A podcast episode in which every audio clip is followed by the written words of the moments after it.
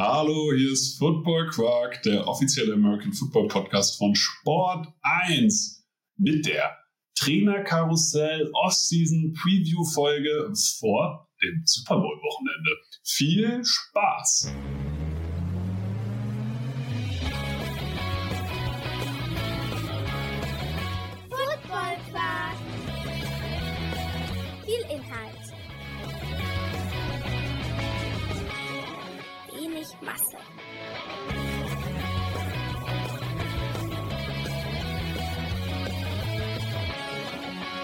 Hallo Philipp. Moin Torben. Geht's dir gut? Ja, mir geht's gut. Zu später Stunde, relativ Es ist mitten in der Nacht, 22.43 Uhr, starten wir diese Episode von Football Quark. Ich merke jetzt im Video schon, meine Augen sind ganz schön klein.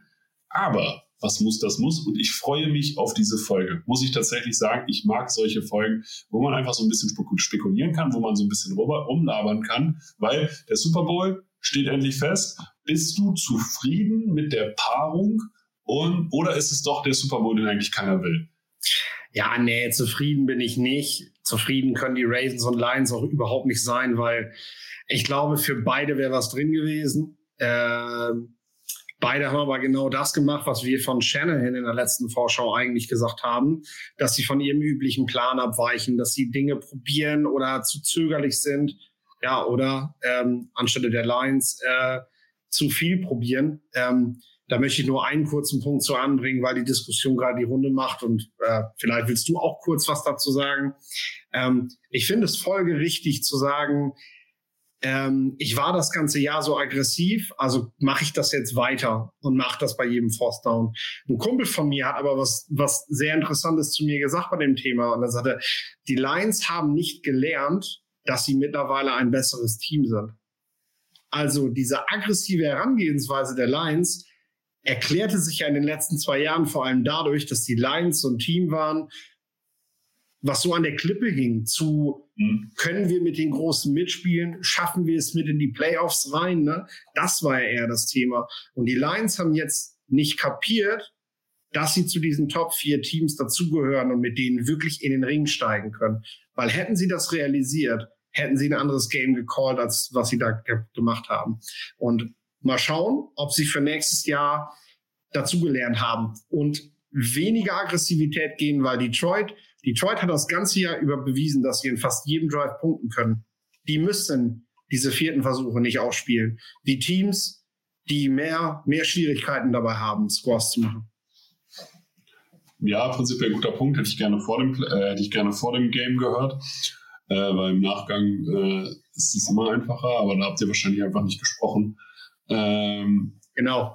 Also ich finde den Punkt tatsächlich valide. Ich finde den Punkt auch richtig. Ich finde es ehrlich gesagt aber, dass die Lions, ich hoffe jetzt gerade beispielsweise, wir haben heute Mittwoch an dem Punkt sind, dass sie stolz auf diese Saison sind, weil sie sind tatsächlich äh, irgendwie mit vier Rookie-Startern irgendwie stark in die Saison gestartet und haben das durchgezogen. Am Anfang hat man gedacht, ah, das, das ebbt irgendwann ab, aber die haben das durchgezogen. Sie haben eine überragende Saison gespielt. Es haben sich zig Spieler weiterentwickelt und sind auf, auf das nächste Level gekommen. Und ich sehe, das hier war nicht das Ende der Fahnenstange. Ich sehe dieses Team nicht als, yo, äh, wir waren wir haben den falschen Gameplan gehabt, sondern nein, wir waren einfach nicht abgezockt genug. Und er hat vollkommen recht. Diese Abgezocktheit ist dann das, das Vertrauen in die eigene Qualität, was beispielsweise die Chiefs zu 100 Prozent haben, äh, wo die einfach sagen, es ist Playoff Football, das ist was, ist, ist was anderes. Äh, und Play auch wenn wir Regular Season Football nicht wirklich können, aber Playoff Football können wir und das können wir auch jedes Jahr ähm, müssen die Lions, glaube ich, in ihrer Entwicklung einfach diese Erfahrungen sammeln. Und wenn du dir erfolgreiche Teams anguckst, egal bei welcher Sportart, dann haben die alle solche Momente erlebt, knapp zu verlieren, irgend auf dem Weg auszuscheiden. Und deswegen ist das doch genau der richtige Step jetzt im Prozess. Und wenn du diesem Team, was so talentiert ist, ich sag jetzt mal, drei, vier Veterans gibst und dann noch diese intrinsische Weiterentwicklung hast, weil einfach mehr Erfahrung da ist. Und dann hast du diese gewisse Cleverness, diese gewisse Coolness, diese Ruhe, den vierten nicht auszuspielen, aber beim dritten einfach dafür zu sorgen, dass es gar keinen vierten gibt. dann genau. ist das vollkommen in Ordnung. Also ich sehe das hier einfach nur als Step der Entwicklung und nicht als Ende der Fahnenstange. Genau, weil wir schaffen jetzt auch super den Hin rüber zu der Trainersuche, ähm, denn Ben Johnson bleibt, der Offensive Coordinator, wird dieses Team, wird diese Offense weiterführen.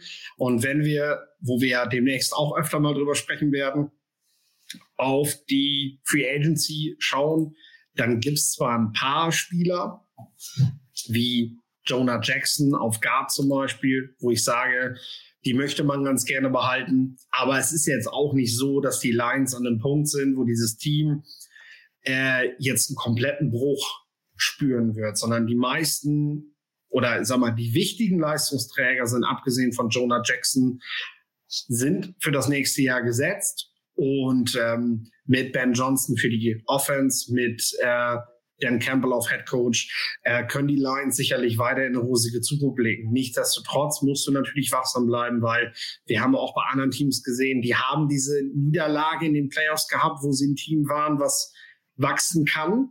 Und sie haben dann nie diesen nächsten Schritt gemacht. Hallo Buffalo, hallo Baltimore, die Teams, die sich jetzt gerade von den Chiefs wieder dupieren lassen haben, äh, die es halt eben seit Jahren nicht schaffen, besser zu sein. Und die Lions haben gesehen, was fehlt, um die 49ers zu schlagen, um das beste Team der NFC zu, zu schlagen. Und äh, sie waren verdammt nah dran. Und ähm, da kann noch einiges gehen. Aber ich glaube, die größte Konkurrenz müssen sich erstmal in der eigenen Division vom Hals halten. Die da wäre. Ja, ja, wahrscheinlich jetzt erstmal mit dem, was die Green Bay Packers angedeutet haben in den Playoffs, ähm, die du auf jeden Fall erstmal mit Green Bay hast. Ja, gut, aber das ist ja prinzipiell, das ist das Geschäft. Wenn, wenn du Champion werden willst, ist dir das egal. Klar. Weil du sagst, du musst eh jeden schlagen. Und stell dir doch mal die Lines, jetzt einfach mal, ich habe mir jetzt diesen Free Agency Tracker mal aufgemacht. Stell dir doch die Lines mal vor, mit einem Veteran Nose Tackle wie DJ Reader, mit einem Outside, so mit einem, einem Chain Mover, der Outside noch eine andere Präsenz hat wie Mike Evans. Ähm, mit einem Calais Campbell, mit so, mit so Leuten, die so einfach Veterans sind. Und da diese, diese Championship Mentality und Winner Mentality hier noch reinkriegen und diese Abgezocktheit mit reinkriegen dann kann da, dann sehe ich da richtig viel und dann sehe ich da auch und da finde ich dieses Zeichen, dass der OC Johnson bleibt. Das spricht so sehr für diese Kultur, die sie da implementiert haben. Und eine Kultur ist das, was dich im Endeffekt trägt. Wenn irgendwelche Roleplayer wechseln, wenn irgendwelche anderen Player äh, sozusagen Figuren wechseln, kannst du dich immer auf deine Kultur verlassen. Und das ist das, was die Detroit Lions implementiert haben in den letzten Jahren. Deswegen bleibt ein OC und geht nicht zum nächsten Headcoach-Posten, den er irgendwie kriegen würde und den er bestimmt auch gekriegt hätte, ähm, sondern möchte Teil dieses Prozesses sein. Die haben die und das ist mehr als nur Teil des Prozesses, sondern checken gerade, hey, hier ist, was, hier ist gerade was Besonderes am Tun und am Machen und lass uns so ein fragiles Gebilde nicht kaputt werden, bevor wir nicht das große Ziel erreichen. Und großes Lob. Guck dir die Dan Campbell-Reden zum Start seiner Trainertätigkeit bei den Detroit Lions an. Alles ist wahr geworden. Und dieser Typ, dem glaubst du jetzt noch mehr alles. Und die Defense ein bisschen stärken, an ein, zwei Stellschrauben in der Offense drehen Weiterentwicklung hoffen bei jungen Spielern. Also es gibt schlechtere Teams, also es gibt schlechtere Teams, die auf weniger aufbauen können. So, und deswegen die Detroit Lions für mich kein Verlierer des letzten Wochenendes. Wer für mich ein Verlierer des letzten Wochenendes war, waren die Baltimore Ravens, weil, und auch nur die Offense der Baltimore Ravens. Die Defense will ich da komplett aus dem Schuss nehmen, ähm, weil die Defense von denen hat abgeliefert. Kansas irgendwie bei 17 Punkten zu halten, bei, einem, bei einer zweiten Hälfte, wo, sie, wo Kansas wirklich unter Kontrolle war. Aber die eigene Offense macht nur 10 Punkte. Die Defense hält den Gegner bei 17 Punkten und jedes andere äh, Championship Game übrigens, wo das Team nur 17 Punkte gescored hat, haben immer die Gegner gewonnen. Außer das jetzt.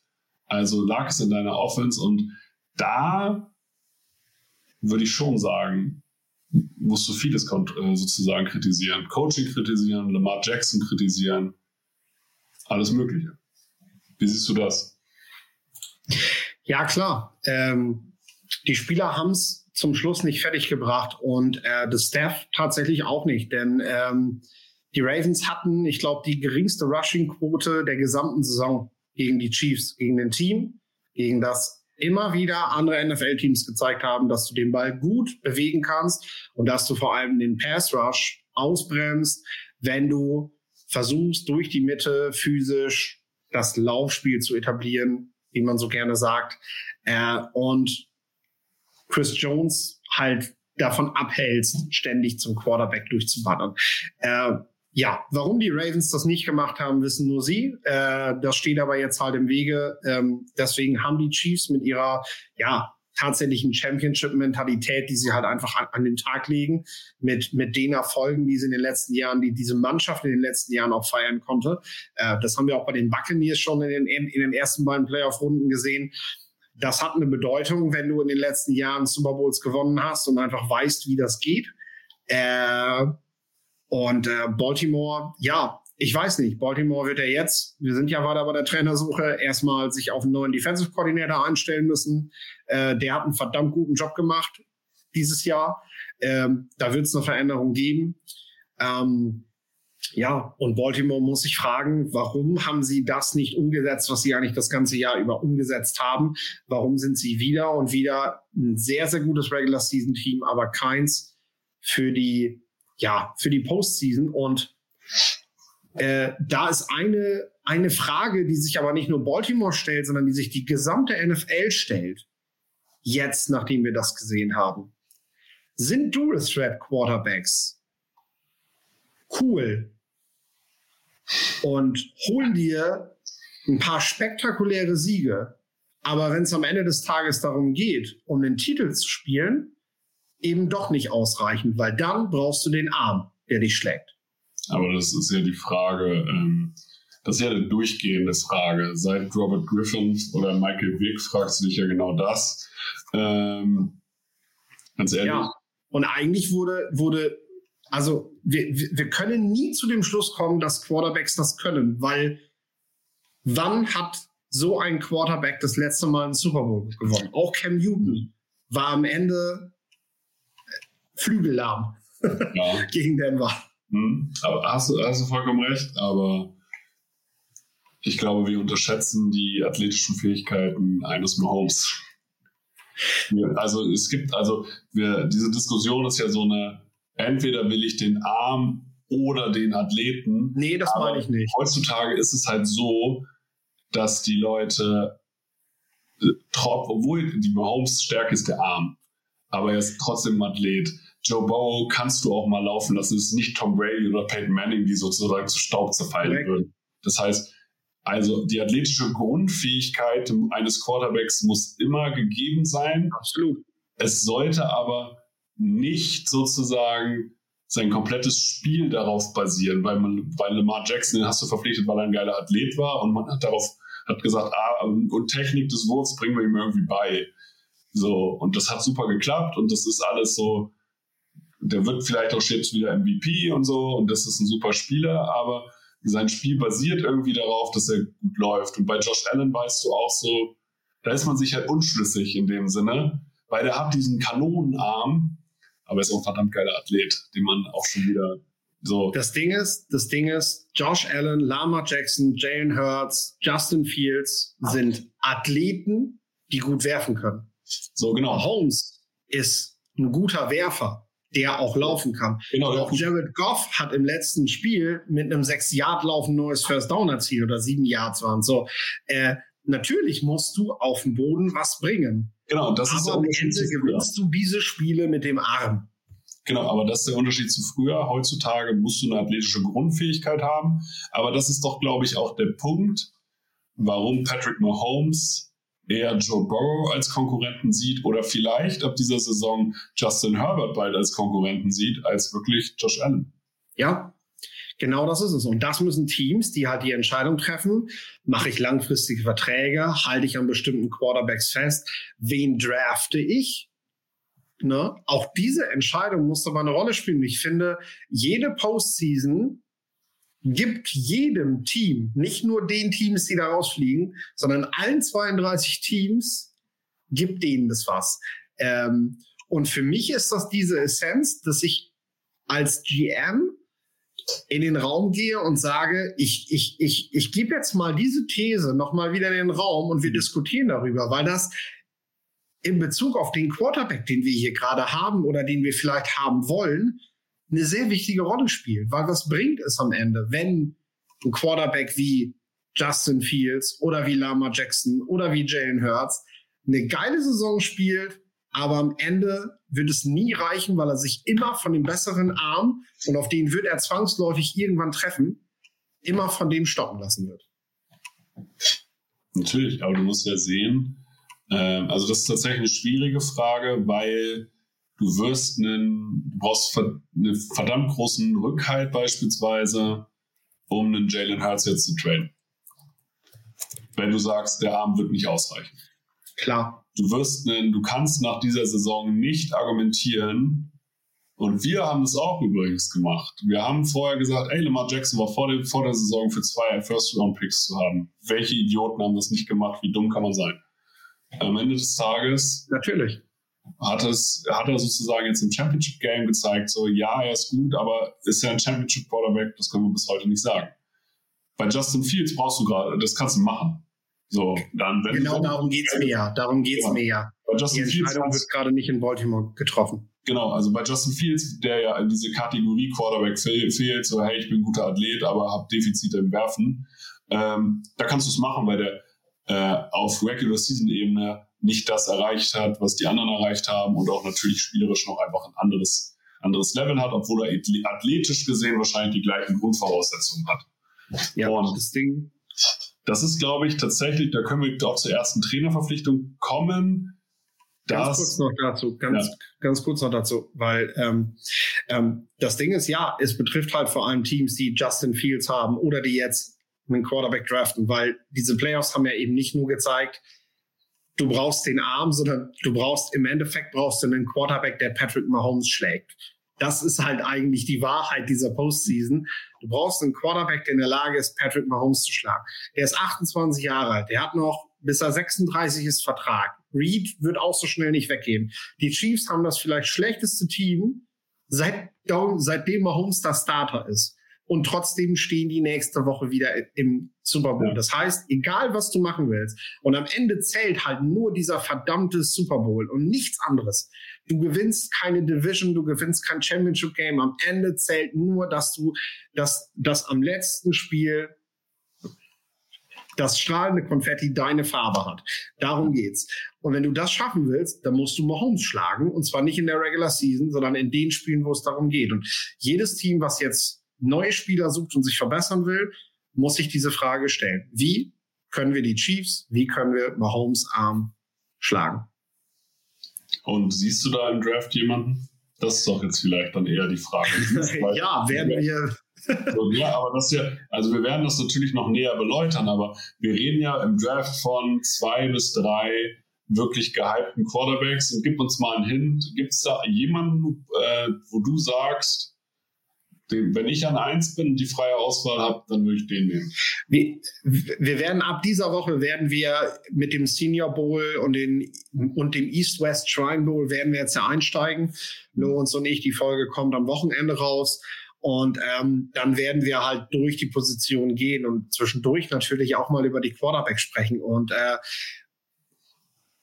momentan würde ich sagen, dass ähm, Caleb Williams am ehesten Vergleiche zu Mahomes und seiner Kreativität heranzieht. Mhm. Allerdings deutlichere Lücken in seinem Spiel vorweist als Mahomes zu dieser Zeit äh, als er vom College kam. Und auch er hat ja noch ein Jahr gesessen. Ähm, Mahomes galt auch als Projekt. Ne? Also der hat ja bewusst ein Jahr gesessen.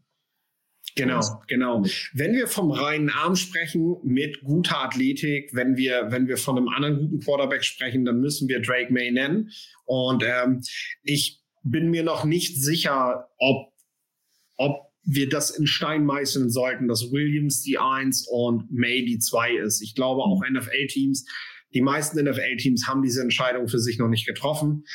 Ähm, ja, und dann haben wir mit Jaden Daniels den Heisman Trophy-Gewinner, der eindeutig eher der bewegliche Quarterback ist, der auch werfen kann. Also mhm. da haben wir halt eher diesen Quarterback-Typen, der mh, mm, ja im schlechtesten Fall, denke ich, so eine, so eine zweite Version von Colin Kaepernick sein kann.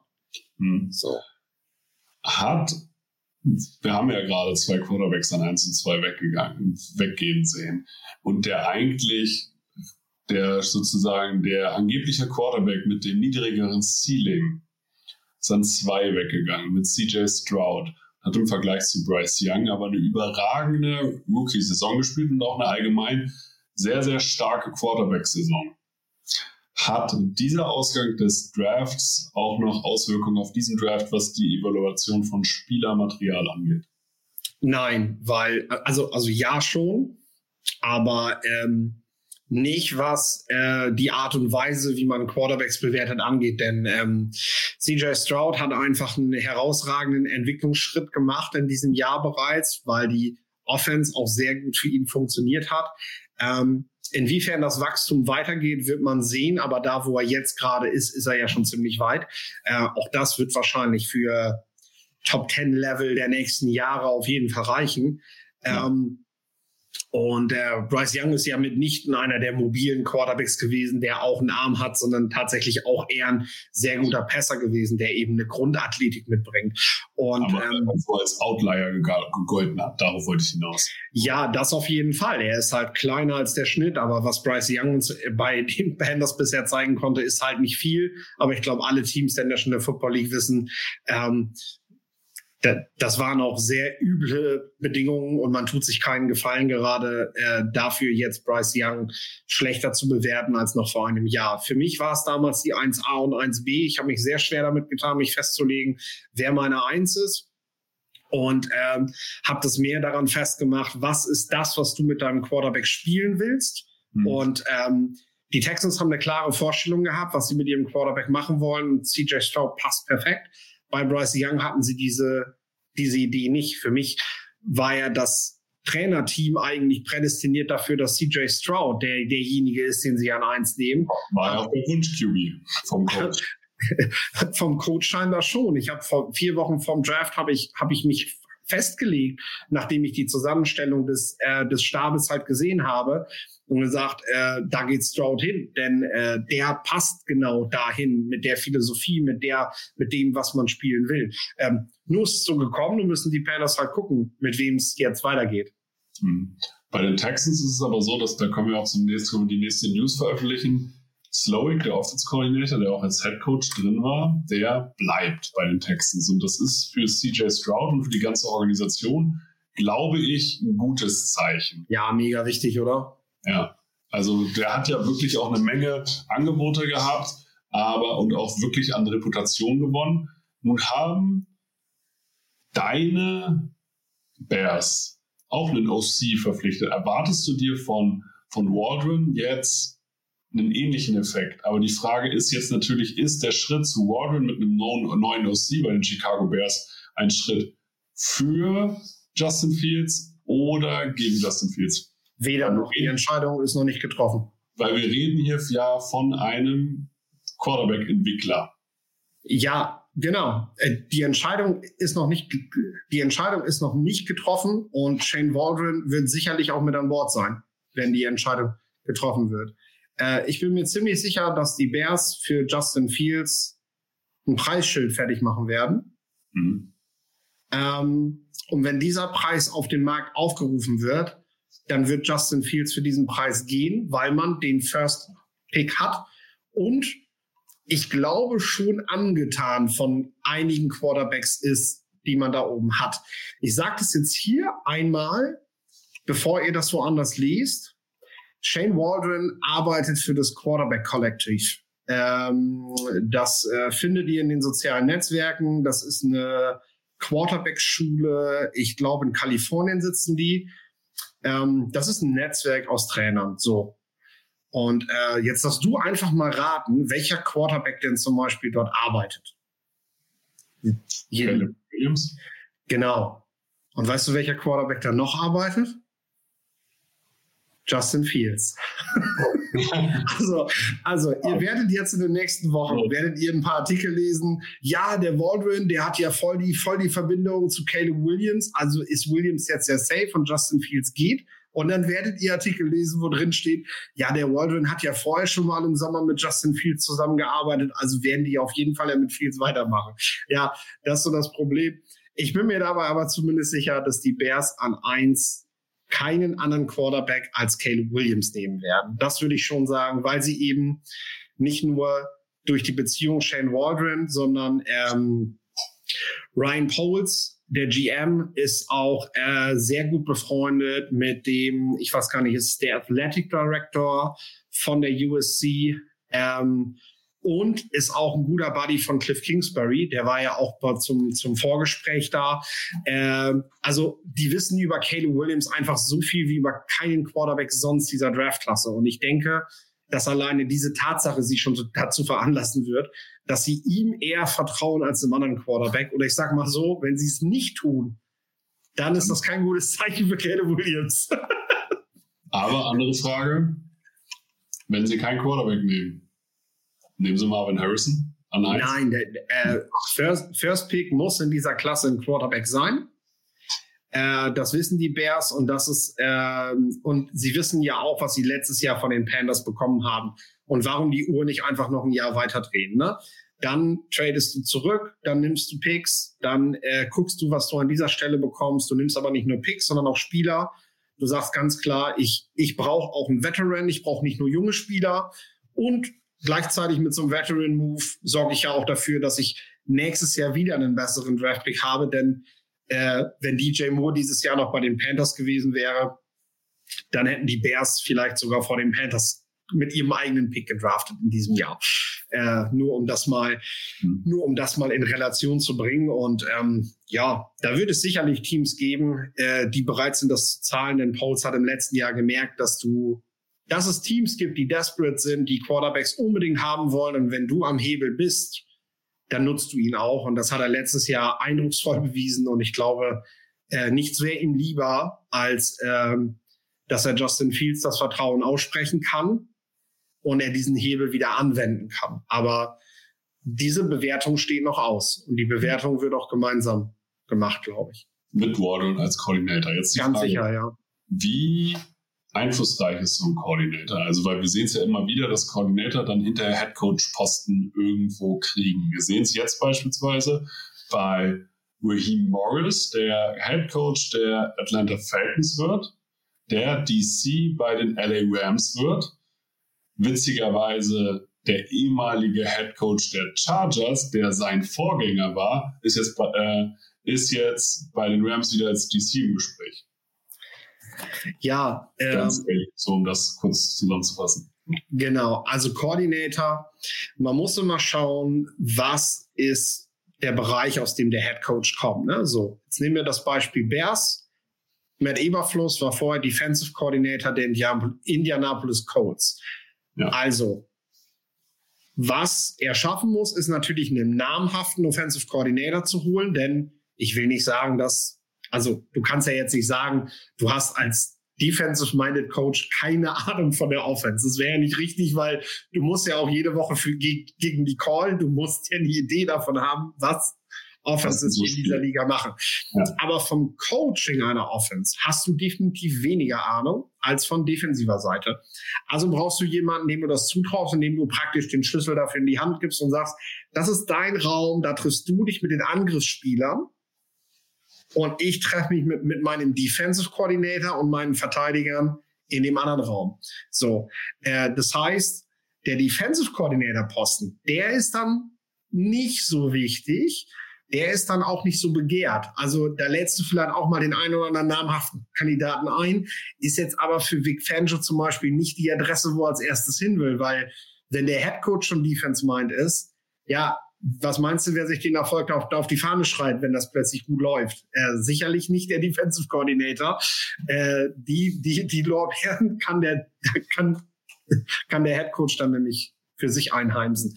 Ähm, das ist das Ding. Oder wir sehen das bei den Chiefs mit Reed ganz klar offense-minded und Spaniolo, der Defensive Coordinator ist und ähm, ja, wo die Chiefs einfach einen genialen Coup gelandet haben, indem sie gesagt haben, hey, Spag wird nie wieder irgendwo Head Coach, weil der ist sowas von gescheitert, da, da wo der als Head Coach tätig war. Das heißt, wenn wir jetzt einen Defensive Coordinator haben und der ist gut, dann brauchen wir die nächsten 10, 15 Jahre keinen neuen mehr suchen. Und äh, da geht's natürlich bei der Suche auch so ein bisschen darum, was so der einzige Haken so bei den Bears gerade ist. Weil Shane Waldron hat halt jetzt eine Reputation und wenn der seinen Job dieses Jahr gut macht bei den Bears, dann ist er halt auch schneller wieder weg, als du ihn geholt hast. Ich finde es total, ich finde es total spannend, wie du meine Frage, also du hast meine Frage irgendwie beantwortet, aber du bist nicht auf den neuen DC, äh, also den potenziellen DC der Rams eingegangen mit Brandon Staley, der vom Head Coach wieder zurück so als DC war und dass die Atlanta Falcons genau das gleiche tun, was die Chargers vorher gemacht haben, nämlich den DC der Rams jetzt zum Head Coach zu machen von einem talentierten Team. Ja, das ist äh, richtig. Ähm, Raheem Morris ist, glaube ich, auch im Shannon Tree damals drin gewesen ja. in Washington. Gehört zu einem, also einer von sechs Head Coaches jetzt mittlerweile aus diesem Tree. Also aus ich glaube, nur Slowick fehlt noch, ne? Ich glaube, ja. nur Slowick ja. fehlt noch. Äh, dann sind sie alle ehemaligen Commanders Coaches, die Assistenztrainer 2013, ja. Ja, und keiner ist bei den Commanders. Naja, sollte man sich vielleicht mal fragen, was da schiefgelaufen ist. Naja, wir wissen es ja, haben wir ja auch schon mal drüber geredet mit dem ehemaligen Owner. Ähm, ja, gut, dann beantworte ich hier das jetzt. Also klar, die Falcons haben mit äh, Raheem Morris ihren äh, neuen Head Coach gefunden. Ähm, was haben sie gemacht? Du springst jetzt so ein bisschen in der Planung hin, hin und her tatsächlich. Nee, äh, geh nicht auf die Planung ein, ich führe dich durch die Folge. Okay, Gut. Ähm, ja, sie hatten im Prinzip hatten sie von Veteran Coaches Bill Belichick und Jim Harbaugh über Offense junge Offensive Coordinator mit Ben Johnson und Bobby Slowick bis hin zu Defense-minded Coaches mit viel Erfahrung und mit weniger Erfahrung halt alles dabei und haben sich im Endeffekt für Raheem Morris entschieden. Ich finde mal das, was man halt bewerten kann, wenn man Coaches bewertet. Du kannst jetzt nicht sagen, sie gehen den gleichen Weg wie die Chargers mit Brandon Staley, weil äh, nur weil der halt auch vorher Defensive Coordinator bei den Rams war, äh, können das natürlich zwei völlig verschiedene Charaktere sein. Das einzige, was gleich ist, ist eben, dass es ein ja, ein, ein aufstrebender Defensive Mind Coach ist, dem man jetzt diesen Posten gibt. Das wiederum haben die Falcons damals auch schon mit Dan Quinn versucht und das hat nicht funktioniert. Äh, weil am Ende des Tages versuchst du hier einen Assistenztrainer zum Cheftrainer zu machen. Und Cheftrainer ist halt nicht in jedem drin. Ne? Da äh, musst du gewisse Attribute mitbringen, die du als Co-Trainer halt nie zeigen musst. Äh, du kannst halt jegliche Verantwortung immer auf den Headcoach abwechseln, wenn missbilligende Entscheidungen getroffen werden müssen oder oder oder. Und ähm, Morris muss das jetzt halt erstmal zeigen. Ich versuche aber einmal den Prozess zu bewerten. Und der ist bei den Falcons sehr löblich, weil sie haben im Prinzip alles, was Rang und Namen hat, zum Bewerbungsgespräch eingeladen. Es ist auch alles gekommen. Also es gab keine größeren Absagen. Belichick, Harbo, Mike Vrabel sind alle da gewesen und am Ende hat man sich jetzt entschieden, mit Ryan Morris zu gehen. So und äh, dann dann kann dieser Schuss nach hinten losgehen und wir können zum Schluss sagen, hey, hätte man besser die Chargers ausboten sollen für Jim Harbour oder so. Das ist aber, das ist aber hinfällig, denn man hat auf jeden Fall sämtliche, ja, sämtliche Wege, sag ich mal, die man nutzen kann, hat man genutzt, um alle Trainerkandidaten kennenzulernen. Und ja, jetzt hoffen sie, dass sie sich für den richtigen entschieden haben. Aber jetzt wieder die Frage, du hast gerade eben vorher gesagt, ah, ich suche mir eigentlich einen Coordinator aus, der sozusagen entgegengesetzt zu seinem damaligen Head Coach gearbeitet hat. Das war sowohl bei Staley so, als auch bei Morris so, weil Sean McVay ist Offense Coach. Weil der, so hoffst du, schon eine Art Head Coach-Erfahrung mitbringt, weil er ja mhm. diesen Bereich der Mannschaft in eigener Verantwortung geleitet hat. Zumindest hoffst du das, weil du hast ja nie reingeguckt in die Franchise mhm. und gesehen, wie viel hat Sean McVay da trotzdem den Hut auf. Ja, und deswegen trotzdem sind sie jetzt bei Raheem Morris gelandet. Ähm, also sind prinzipiell doch zum selben Schluss gekommen oder vertrauen zumindest auf die gleichen Sachen wie die Chargers damals bei Staley. Die Chargers gehen jetzt einen ganz anderen Weg, sondern sagen jetzt, okay, wir hatten einen jungen Coach, das hat hier nicht funktioniert. Dieser junge Coach ist ja fachlich trotzdem anerkannt, sonst würde er nicht von seinem alten Arbeitgeber als auch von den Green Bay Packers als Coordinator in irgendeiner Form in Frage genommen werden. Die Chargers sagen jetzt, okay, wir holen uns Jim Harbaugh, die Premium, Luxus, irgendwas Lösung. Die Patriots wiederum sagen, wir holen uns einen Defense Coordinator von einem Defensive-Minded Head Coach, der nur unter unserem alten Head Coach gearbeitet hat, sowohl als Spieler als auch als Coach, ähm, und verkaufen das jetzt als Neuanfang. Wie bewertest du diese beiden Situationen, die ja konträrer nicht sein könnten? So. Ja, ähm, die Chargers, ich muss da erstmal den Hut ziehen. Ähm, ganz egal, wie das am Ende ausgeht. Ich habe viel über die Chargers geredet, dass sie kein Geld ausgeben wollen, dass sie so die, die, äh, dass sie die Taschen, dass sie die Taschen zugenäht haben, dass äh, Spanos äh, da einfach ja nicht nicht bereit war in der Vergangenheit viel Geld auszugeben. Wir reden jetzt nicht von dem Quarterback wie für Justin Herbert, denn Cap Space musst du halt reizen. Das geht nicht anders sonst kriegst du Ärger mit der National Football League. Ansonsten ist es aber ein Fakt, dass die Chargers sich ähm, eines der kleinsten Medical Staffs, eines der kleinsten Scouting Departments der Liga leisten, wenn nicht sogar das kleinste. Und äh, das Stadion mieten sich von den Rams für einen Dollar im Jahr. Also äh, da wird richtig viel Kohle ausgegeben. Aber jetzt gibt man doch Geld aus, weil Jim Harbaugh kommt sicherlich nicht für, für wenig. Ähm, und Jim Harbaugh will auch bei den Chargers Strukturen aufbauen, die vergleichbar mit den Top-Franchises der Liga sind. Denn äh, sonst hätte er nach Atlanta gehen können. Ähm, oder zu wem sonst noch, äh, weil er hatte ja wirklich einige Forschungsgespräche ähm, und äh, hätte, hätte das machen können, wo er das eben vorfindet. Also die Chargers scheinen ihm ein Konzept auch vorgelegt zu haben, was ihm sagt, äh, hier wird Geld in die Hand genommen. Es an seiner Bitte? Er ist zu Michigan, er war Spieler bei Michigan, ist dann als Coach zurückgekehrt, hat sich zur Championship geholt. Er war Spieler bei den Chargers und kommt jetzt als Trainer zurück und holt er die Championship. ja, quasi, ne? Ich meine, bei den Bears hat er auch mal gespielt. Ähm, Gut. Die haben ihn, so, die haben ihn sogar gedraftet, glaube ich, ne? Mhm. Ähm, Wir müssen das jetzt nicht weiter auf immer auf deine Bears zurück. Doch, immer, nur. Aber Jim Harbaugh ja, jetzt natürlich ja, klar, aber was, was willst du jetzt vom was willst du jetzt von mir hören? Mal ganz ehrlich. Wann hat Jim Harbaugh das letzte Mal in der National Football League coacht? 14. So, 13? da hat Colin Kaepernick gerade, da haben, ja. da haben Colin Kaepernick und RG3 gerade die, die, Liga gerockt. Ja. Das war die Hochzeit von Jim Harbaugh. Das ist gefühlt eine Ewigkeit her. Ja. Und wenn man die Entwicklung der Offenses und Defenses in der NFL seit dieser Zeit sich ansieht, dann sind das Lichtjahre. Dann ja. sind das wirklich Lichtjahre, die dazwischen sind. So. Und wir haben bei anderen erfahrenen Coaches erlebt, wie die sich umgeguckt haben, als sie in der neuen NFL angefangen sind wieder, nachdem sie lange Defensive Coordinator gewesen sind oder nachdem sie vom College kamen und festgestellt haben, wow, hier weht aber mittlerweile der McVay und Shanahan Wind und den kenne ich gar nicht. So. Ähm, auch die Ansprache der Spieler wird eine ganz andere, an die Jim Harbaugh sich erstmal wieder gewöhnen muss. Er hat zehn Jahre lang mit College-Boobies gearbeitet. Äh, das heißt nicht, dass du die den ganzen Tag zusammenscheißen kannst, aber mit denen redest du einfach anders als mit Joey Bosa. So. Ähm, Oder Khalil Mack. Klar, natürlich. Also die Chargers geben jetzt Gas. Die geben jetzt Geld aus was die Chargers früher nicht getan haben. Und dann liegt es auch an Justin Herbert, den Quarterback hat er, äh, da viel rauszuholen. Er hat selber gesagt, er ist, er ist ein Riesenfan von Justin Herbert. Für ihn war halt schon länger klar, wenn die Chargers, dass wir die machen wollen, dann ist das eine Adresse, die er sich sehr gut vorstellen kann, weil mit Herbert halt ähm, sehr viel gehen kann.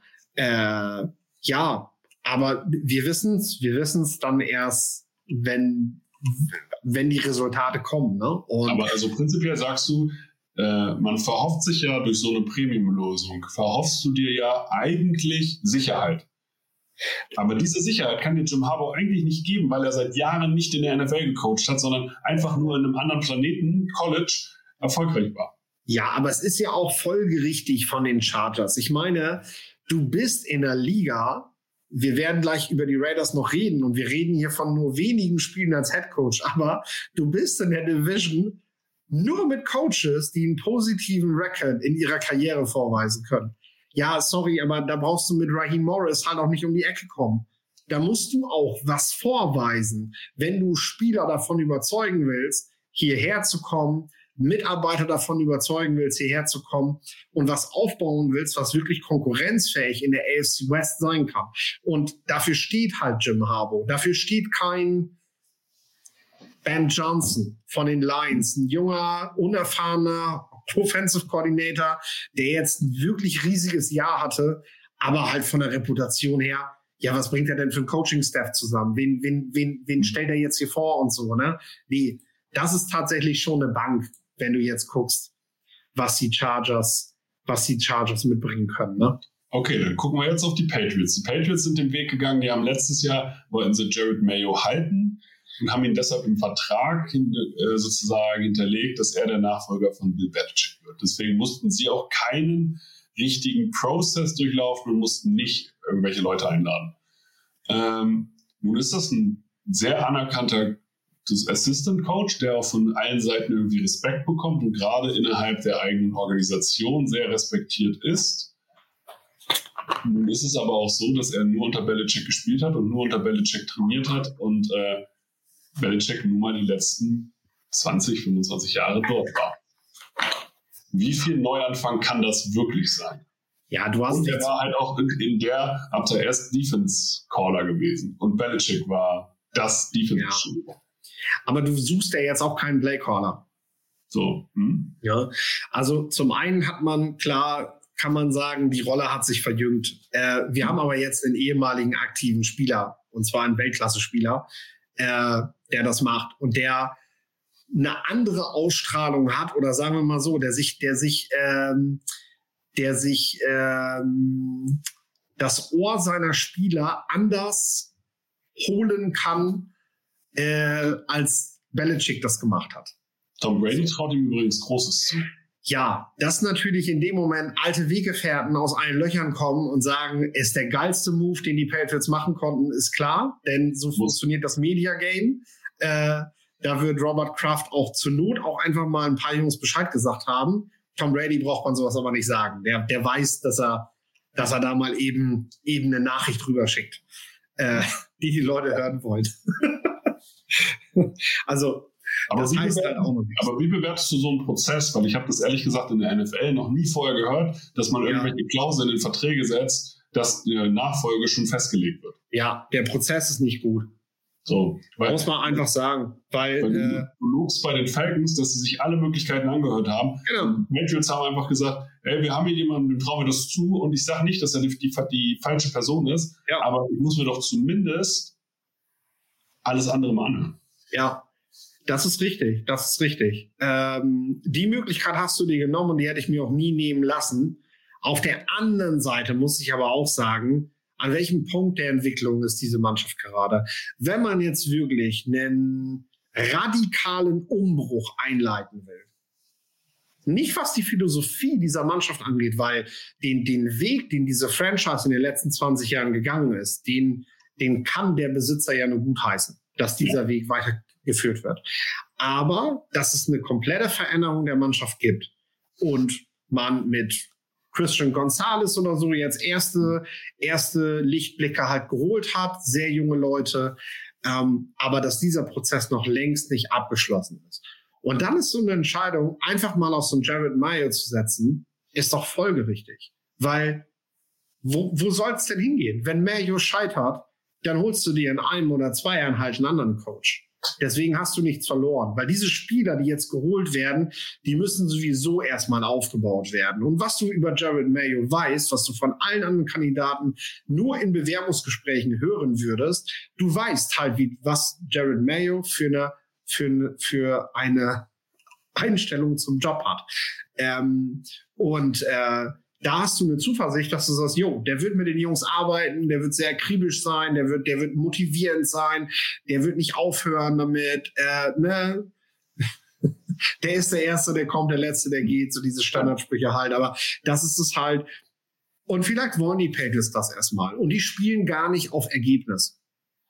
Hm. Denn das ist jetzt erstmal gar nicht dran. Jared Mayo muss keinen Coaching-Staff zusammenbauen, was nächstes Jahr zehn Siege holt, sondern er muss einen Staff zusammenbauen, was Spieler entwickelt. Eventuell einen neuen Quarterback, neue Receiver.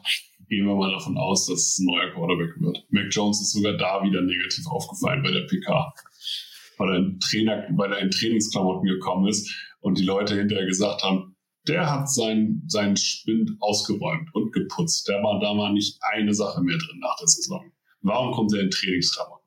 Was will er hier beweisen? Ja, und wenn wir dann gucken, welche Koordinator hat man bereits eingeladen, klar, in der Defense geht man den Weg weiter. Man hat den Defensive Line Coach zum DC gemacht und in der, in der Offense lädt man sich den Brian Flurry, den Tight Ends Coach der 49ers ein. Hallo, Kyle Shanahan.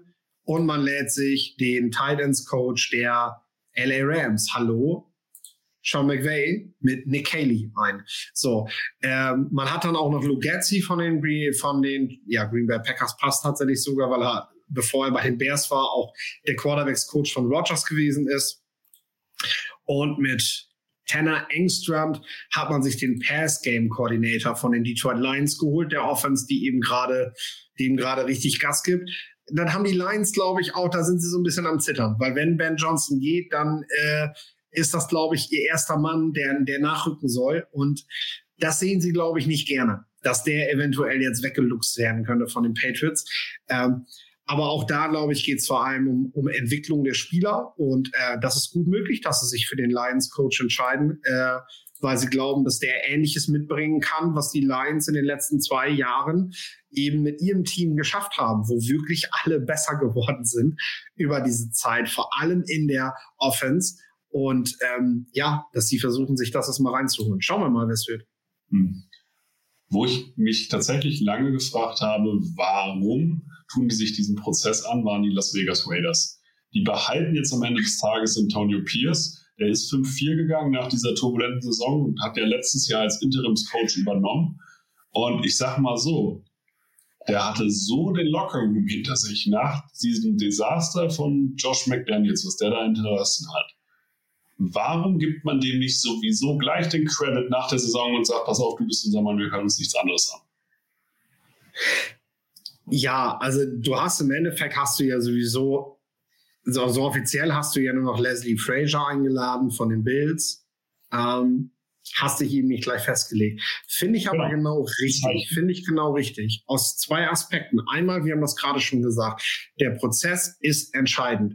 Hör dir an, was andere Leute dir anbieten. Öffne den Horizont. Antonio aber, Pierce. Aber in dem Fall hast du ihn ja unter, du hast, es ist nicht so wie bei den Patriots, dass du ihn, dass du äh, Mario noch nicht unter äh, Competition sozusagen in Verantwortung gesehen hast. Pierce hast Natürlich. du in Verantwortung gesehen. In Stresssituationen. Natürlich. Der hat, also bei dem weißt du ja, was du hast. Aber du weißt das ja bei den anderen Kandidaten nicht auf dem Markt. Und du willst ja keinen auslassen. Du willst ja nicht am Ende da sitzen, oh, stimmt, den hätten wir ja auch haben können. Ne?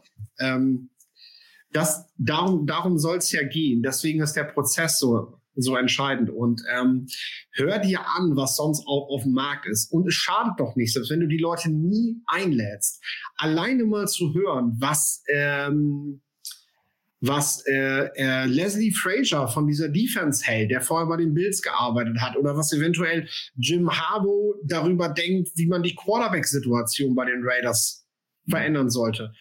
Öffnet doch den Horizont und hilft doch auch Antonio Pierce, der bei diesen Gesprächen natürlich nicht dabei gewesen ist, aber dem man das nachher ja erzählen kann, was da so vonstatten war. Und einige, nehmen wir Leslie Frazier, äh, du, du brauchst ja auch wieder einen Coaching-Staff. Auch das bleibt nicht dasselbe. Auch Pierce wird vielleicht neue Leute reinbringen und wird natürlich jetzt selber auch die Interviews führen.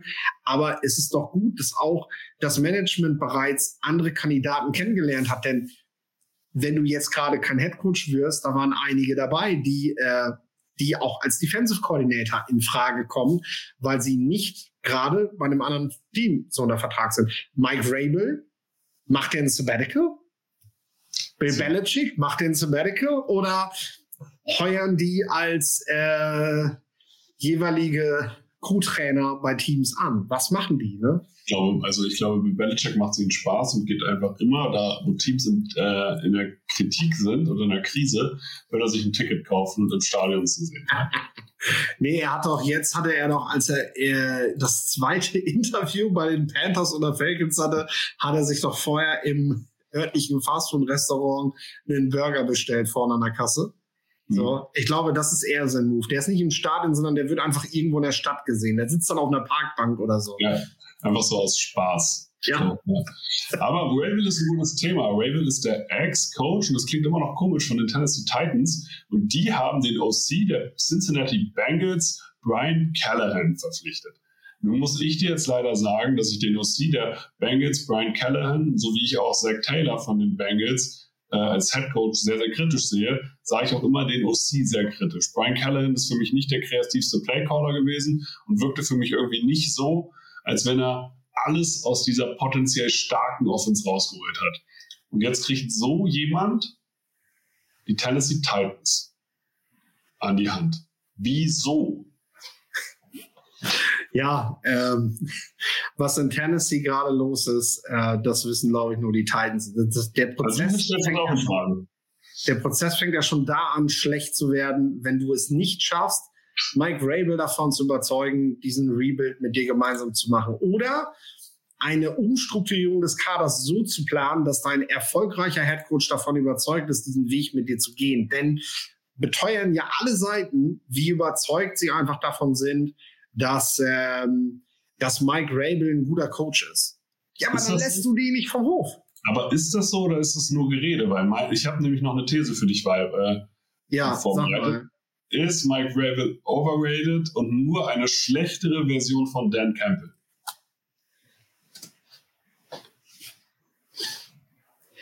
Nö. Also, weil ich sage, ich habe eine richtig hohe Meinung von Mike Rabel. Aber wenn, ja. So, wenn der so gut ist, was machen die Titans dann? Ist Brian Keller ein Upgrade zu Mike Rabel? Also ich, ich, ich bleibe auch, äh, also nein, zu Mike Rabel ist er definitiv nicht das Upgrade. Und Mike Rabel ist ein Coach, ist ein guter Coach für die NFL, ist auch eine Form des Stils, die gerade trendet, die gerade ankommt bei Spielern. Die Art und Weise, wie er auf Spieler zugeht, wie er mit Spielern arbeitet, wie er mit Spielern redet und wie er auch einen Coaching-Staff aufstellt. Ne?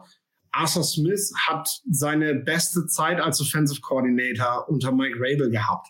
So, ähm, Rabel hat ein erfolgreiches Team zusammengebaut, was vielleicht vom Spielstil her nicht unbedingt in die heutige Zeit jedem Besitzer groß gefällt, weil man möchte gern High Volume, viel, viel Pässe und dass der Ball weit durch die Luft fliegt, dass den Leuten was geboten wird im Stadion sehen. Ne?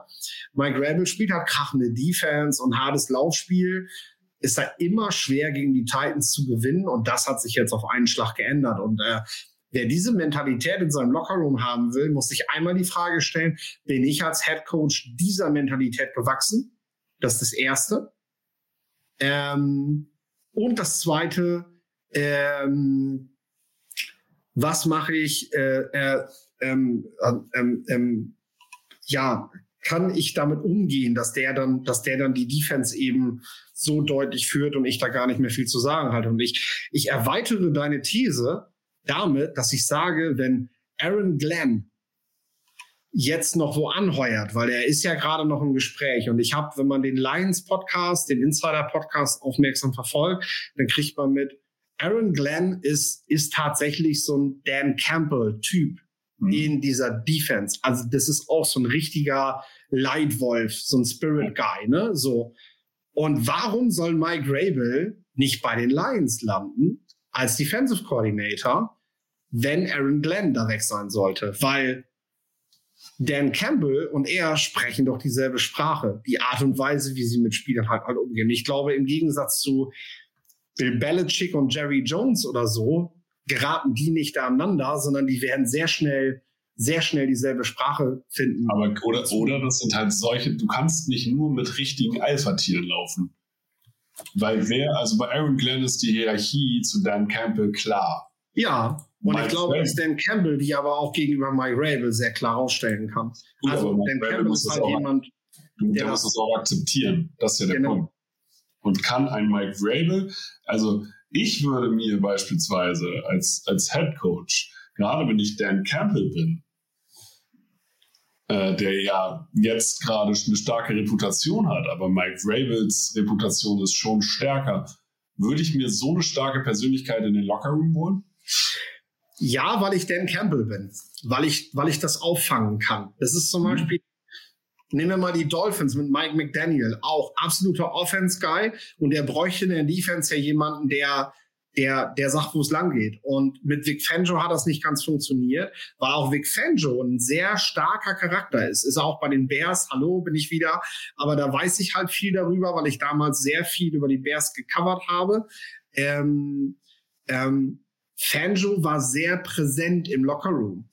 Und ich glaube, dass Mike McDaniel da nicht immer ganz so mit klar kam, dass das so ist, weil ähm, er einen anderen Stil bevorzugt im Umgang mit den Spielern. Und das ist dann natürlich schwierig, wenn auf der anderen Seite der Defense-Raum einfach jeden Abend Disco macht, weißt du, weil die halt komplett abgehen. Ähm, und du bist in der Offense halt der, der, genau. der, der rationale, der, der, der analytische. Und ähm, das wäre ja bei Mike Rabel genauso. Ich meine, wäre ein sehr interessanter Job, glaube ich, für ihn, um direkt die Möglichkeit zu haben, eventuell wieder um den Titel zu spielen. Aber Mike Rabel und Mike McDaniel stelle ich mir dann tatsächlich schwierig vor. Dan Campbell, ich glaube, der fängt das auf. Die du und zur Not treffen die sich mal eben auf dem Parkplatz und dann wird das kurz ausrambolt. Und äh, da bin ich mir auch ziemlich sicher, dass Dan Campbell als Sieger vom Platz, vom Platz geht. Und damit ist das dann klar. Meinst du? Rabel ist auch nicht, ich glaube, also ich würde mich mit beiden, glaube ich, nicht prügeln wollen. Raven ist auch ein ziemliches Tier, ist auch ein ziemlicher Ochse. Er war auf jeden Fall der bessere Footballspieler. Ähm, ich gucke gerade mal, die sind ja, oh, die sind, die sind auch praktisch gleich alt. Also ich ja. bin. Äh Come on, also ich weiß nicht, ob ich da nicht Okay, das, das möchte ich gerne in den Kommentaren lesen. Ja, wirklich. Äh, also jetzt mal im Ernst. Ich glaube, bei einer, also bei einer Schlägerei weiß ich nicht, ob ich nicht auf Mike Rabel setzen würde. Doch. Not even close. Mike Rabel gewinnt die Schlägerei zwischen Mike äh, zwischen ihm und Dan Campbell. Nee, ich sag dir, bevor Mike überhaupt seine Jacke aus hat, hat Danny schon, hat Danny schon das Nasenbein gebrochen glaube ich, ja, weil er unfair spielt und nicht wartet, bis er bis, bis wann man an, wann man anfängt. Ey, hallo, das ist ein Straßenkampf, ja, das ist egal. Also wenn, dann geht's zur Sache. Und Mike ist halt der, der trägt langärmlich, der trägt so und und Dan ist halt der, der hat immer, der hat immer Kurzarm an, der äh, der geht dann mehr ab und der hat, der hat auch weniger zu, der, der hat auch weniger zu verlieren. Also Mike hat ja wie so ein hübsches Gesicht, aber Dan, der, der kann auch der, der, kann auch durch Glas laufen. Das, das ist, ist egal. egal. Ja. ja. du musst aber von jemandem reden, der, also Mike Rabel hat sich von NFL-Linebackern beim Training sozusagen, äh, ja, Dummy tackeln lassen. Also, das tut schon weh, glaube ich. Bestimmt, bestimmt. Ich, ich glaube, das, das wird auch nicht ohne. aber dafür muss Glenn ja erstmal gehen. also wir haben Glenn ist ja jetzt weg. Wir wollen jetzt hier eigentlich den Streetfight zwischen Dan Campbell und Mike Vrabel ansagen. Das ist doch das. Leute, liebe amerikanische Kollegen, zuerst gehört bei Football Quark. Die Lions können auf jeden Fall die Schlagzeilen füllen. So. Ich sag's dir, es wäre ein Off-Season-Thema. Campbell und Rabel am selben Ort. Und ich sag dir, es matcht aber tausendmal mehr als Bill Belichick und Aaron Rodgers oder ähm, ja, Jerry Jones und Mike Rabel. Ja, ja. Ja, ja. Du musst bei Mike Rabel und Dan Campbell halt äh, es schaffen, dass die sich halt irgendwie ein Vertrauensverhältnis kriegen. Dann vertrauen die sich blind, dann sind das Blutsbrüder. Aber Blutsbrüder können auch die krassesten Feinde werden. So. Brad Holmes ist ein Hammer GM. Äh, das stimmt, ja. Der kann das. So, in diesem Sinne, kommen wir zum nächsten, also zu, zu ich glaube, zur aktuellsten News, die wir hier haben. Die Seattle Seahawks haben Mike McDonald, den DC der Baltimore Ravens, zum Head Coach gemacht. Er wird also der Nachfolger von Pete Carroll. Jetzt eine Frage an dich. Geht dieser Aufstieg zu schnell von Michigan zu den Ravens und jetzt gleich Head Coach? Werden wir sehen. ähm, ja, du willst von mir da immer eine klare Antwort haben. Eben, das ist ein Podcast. Also, das lange Warten der Seattle Seahawks hat ja gezeigt, Mike McDonald war ihr Wunschkandidat. Ja. Und Mike McDonald war schon immer, also ist schon lange dafür vorgesehen, mehr in der NFL zu machen. Ne, ich hatte das ja letzte Mal erzählt, vom D-Line-Coach hin zu Jim Harbour ans College, damit er dort Play-Calling macht, damit er von dort wieder zurück als Ravens Play-Caller was machen darf. Ne? Und irgendwie war man, war man, war man sich in Baltimore schon ziemlich sicher, dass das mal passiert. Und ich meine, Pete Carroll, ähm, nee, das war, glaube ich, Chuck Pagano, ne? Der früher auch bei, der früher auch schon in Baltimore gearbeitet hat, ne? Ich meine, Pagano hat da auf jeden Fall, ja, Pete hat da nicht gearbeitet. Nee, der hat bei den Patriots gearbeitet. Genau, der hat bei den 97 bei den Patriots gearbeitet. Mhm, genau, und dann vor allem am College. Genau, ja. dann hat bei UC, ne?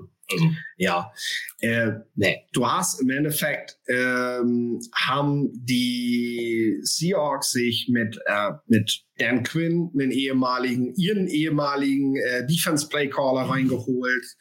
Äh, sie haben auch eben mit äh, McDonald den Defensive relativ ja relativ unerfahren als Head Coach eben ne? und auch unerfahren als Koordinator, wenn man so will. Der hat aber eben schon ein paar Stellen durch und der ist verdammt gut vernetzt. Ne? Und ich denke, das, das ist bei den jungen Coaches immer das Entscheidende, ob sie Erfolg haben zu Beginn ihrer Karriere. Äh, wie gut können die ihr erstes Coaching-Staff zusammenbauen? Ne? Und man schauen wir mal bei dem, bei dem, bei dem, ich glaube, besten First-Year-Head Coach in diesem Jahr Wer war das? Demico Ryans. Mhm. Welche Coaches hat der hergeholt? Der hat, der hat von Chenny aus San Francisco richtig, richtig gutes, richtig gutes Filet mhm. mitbekommen. Ne?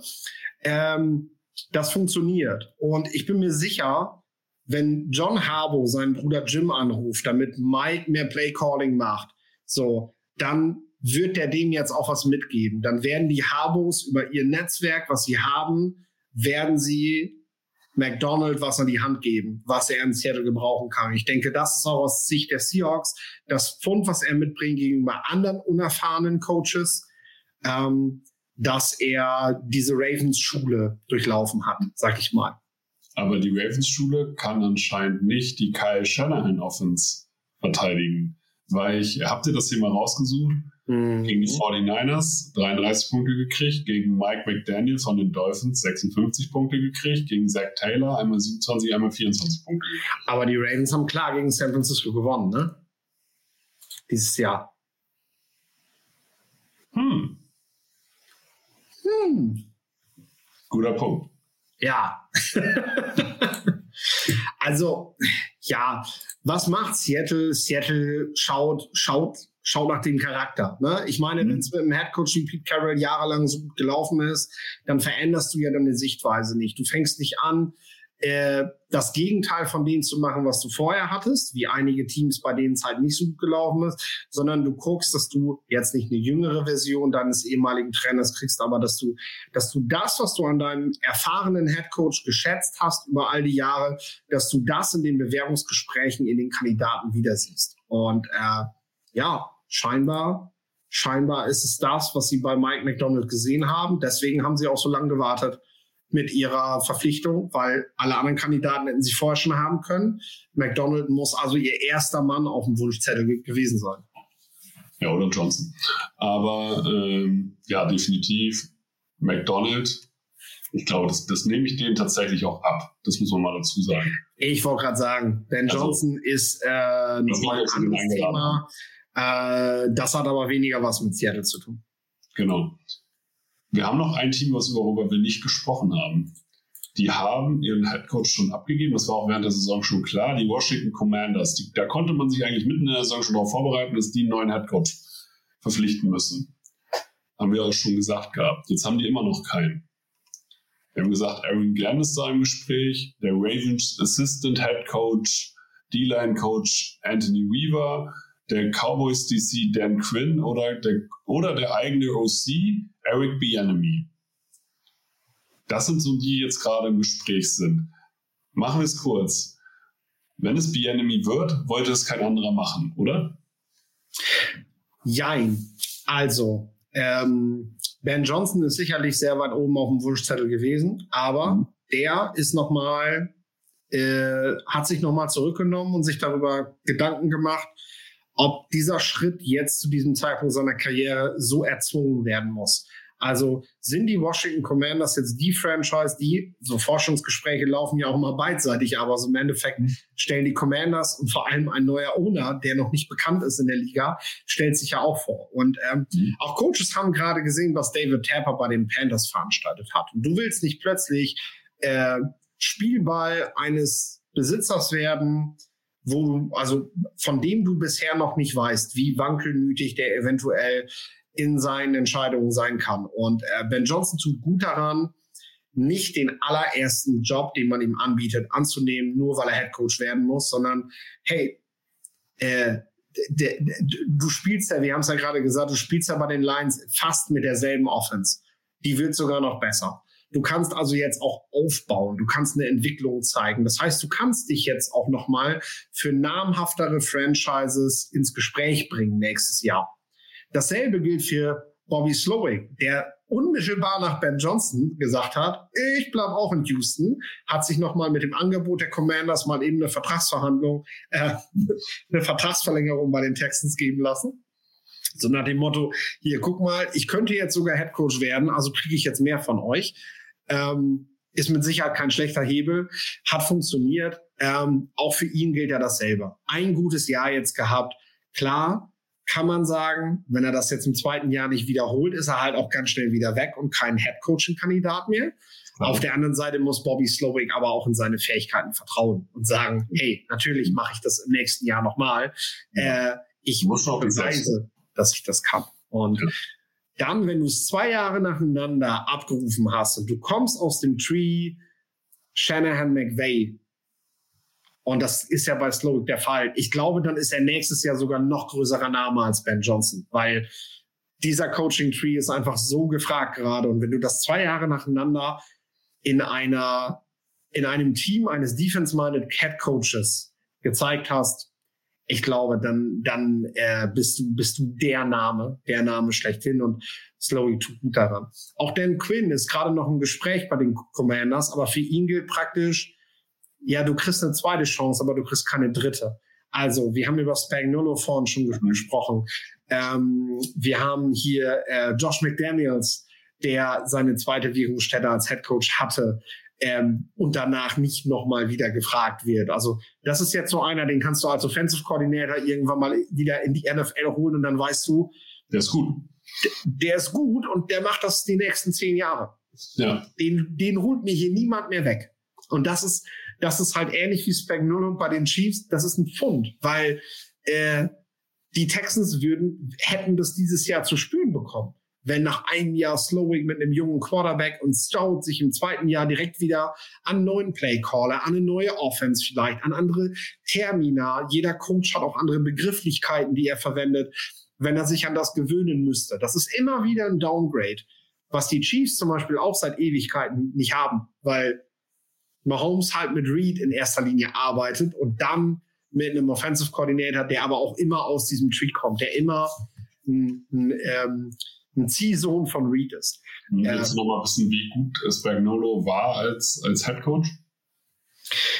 Äh, kriegst du das gerade zusammen? Nee, das war eigentlich, das, ich habe natürlich hab das parallel gegoogelt. Ja, danke. 11 zu 41, Regular ja. Season Record, 21 Prozent gewonnen. Ja, so. Den rufst du halt nie wieder an. Jedenfalls nicht deswegen. Nee, und, und, und Spag ist auch nie wieder zu irgendeinem Interview eingeladen worden. Aber er war mal DC der Frankfurt Galaxy. So 98. Alles klar. so, aber dann sind wir ja schon an dem Punkt, dass die Commanders jetzt Also, wie gesagt, an Dan Quinns Stelle würde ich es ehrlich gesagt nicht machen, weil Dan Quinn sollte abwarten und auf die passende Situation warten, wo er sagt, okay, hier finde ich nochmal sehr gute Bedingungen vor, weil ich bekomme keinen dritten Schuss. Wenn ich Head Coach sein will, muss ich es jetzt halt unter den Bedingungen schaffen. Und die Commanders sind mit ihrer Franchise einfach an so einem unsicheren Punkt. Denn Quinn würde jetzt auch nicht zu den Panthers gehen. Das, das kannst du einfach nicht machen. So, dann hast du Bienemi, Glenn, über den wir schon gesprochen haben, und eben den genannten Weaver, der Ravens Assistant Head Coach, Defensive Line Coach gewesen ist. So, ich gehe stark davon aus, dass es ein, ja, dass es ein Trostpreis werden wird bei den Washington Commanders, dass sie also nicht. Also, äh, ich würde Glenn und Weaver nicht als Trostpreis bezeichnen.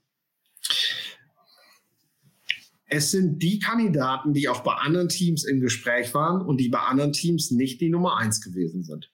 Das ist halt die Wahrheit. Das heißt nicht, dass sie am Ende nicht die besten Coaches sein sollen, aber die Commanders bekommen weder ihre Nummer eins noch ihre Nummer zwei, die sie auf dem Zettel hatten. Das ist mit Ben Johnson, Slowick und eventuell Dan Quinn jetzt eigentlich schon klar, dass sie, dass sie die Top zwei, vielleicht sogar Top drei auf ihrer Liste nicht kriegen. Und dann kann das Resultat am Ende gut sein.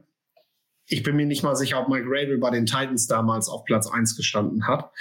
Äh, aber äh, ja, du, du, du, du gehst halt mit der Nummer vier oder fünf ins Jahr. Und äh, ja, das kann gut ausgehen.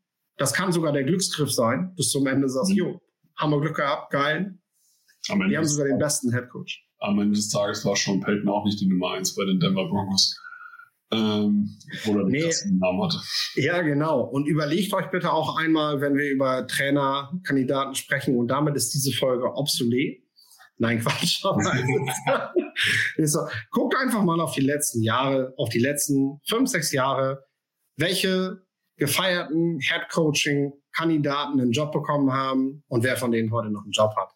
Und welche Teams teilweise jetzt gerade in diesem Prozess schon wieder dabei sind, einen neuen Coach zu suchen. Frankreich war letztes Jahr der erste, der vom Markt weg war und alle haben gesagt. Das ist die sicherste Nummer gewesen. Jeder ja. hat gesagt, der Typ, also man war bei dem Miko Ryans so, ja, der hat Potenzial, aber man war so, yo, das ist richtig smart von den Coles, dass sie sich den gesichert haben, weil bei dem wusste man, der funktioniert. Ja. Und jetzt gerade feiern wir das, was Dan Campbell gesagt hat. Damals haben sich alle darüber lustig gemacht, dass er über kniescheibenfressende Spieler geredet hat. Und als er äh, missmutig in der zweiten Woche des Trainingcamps zugeben musste, er hätte ja auch gerne einen Joint Practice mit einem anderen Team machen wollen. Er hat sich aber zu spät darum gekümmert, sich mit anderen Teams auseinanderzusetzen, damit man das terminiert kriegt. Das ist ja eigentlich ein Armutszeugnis für einen Head Coach. Genau, dass du das nicht hinkriegst. Ne? Auch, so. auch, auch da profitiert er gerade davon, dass er gewinnt. Der Die Start war stolpernd, aber dann am Ende hat er es ihnen gezeigt. Und äh, ähm, ja. ja, aber die, die, Sätze fliegen mir dann oft über die Füße. Verliert er fünf Spiele in Folge, fliegt, kommt genau das raus. Na gut, er hat in Jahr 1 ja fast nur verloren und trotzdem haben sie. Aber die haben tough gespielt. Das war der Punkt. Genau. Sie waren tough. Genau. So, alles, was er gesagt hat, hat erstmal gestimmt. Sie haben immer 100% gegeben und sie haben, die, die, Detroit hat sich nie abschlachten lassen. Und das ist so. Ja. Ich habe noch, ich habe zwei Fragen an dich, die du versuchst bitte kurz zu beantworten. Harte Coaches haben ausgedient. Ja oder nein?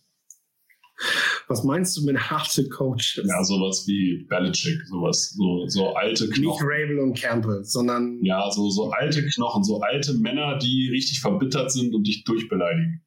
Ja, das hat die National Football League hat jetzt auch gemerkt, dass was der das, was, was der professionelle Sport eigentlich ähm, schon seit Jahren verstanden hat. Ich meine, im Fußball kommt auch keiner mehr mit Giovanni Trapattoni um die Ecke. Lebt der überhaupt noch? Entschuldigung. Klar, Falls es nicht so ist, dann äh, sorry.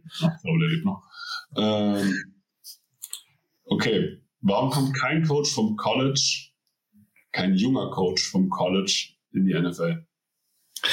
Ähm, erstmal, weil sich junge Coaches aus dem College in den letzten Jahren nicht durchgesetzt haben. und auch NFL-Entscheidungsträger immer mit dem Trend gehen. Und zweitens, weil diese Coaches auf dem College-Level so viel Kohle verdienen, dass erstmal ein NFL-Team kommen muss und bereit sein muss, ihnen das zu zahlen. Also Matt Rule hat von den Panthers halt diesen mega fetten Vertrag bekommen, weil er den am College halt auch hatte. So, ich würde sagen, das war eine sehr schöne Folge. Nächste Woche reden wir hier über den Super Bowl. Am Wochenende fangt ihr langsam mit der Draft Coverage an. Das war mir im Blumenpflücken. Hört euch diese Folge an. Sagt sie allen Menschen weiter. Ich glaube, sie hat sich auf jeden Fall gelohnt. Das letzte Wort hat wie immer Philipp. Ja, macht's gut miteinander.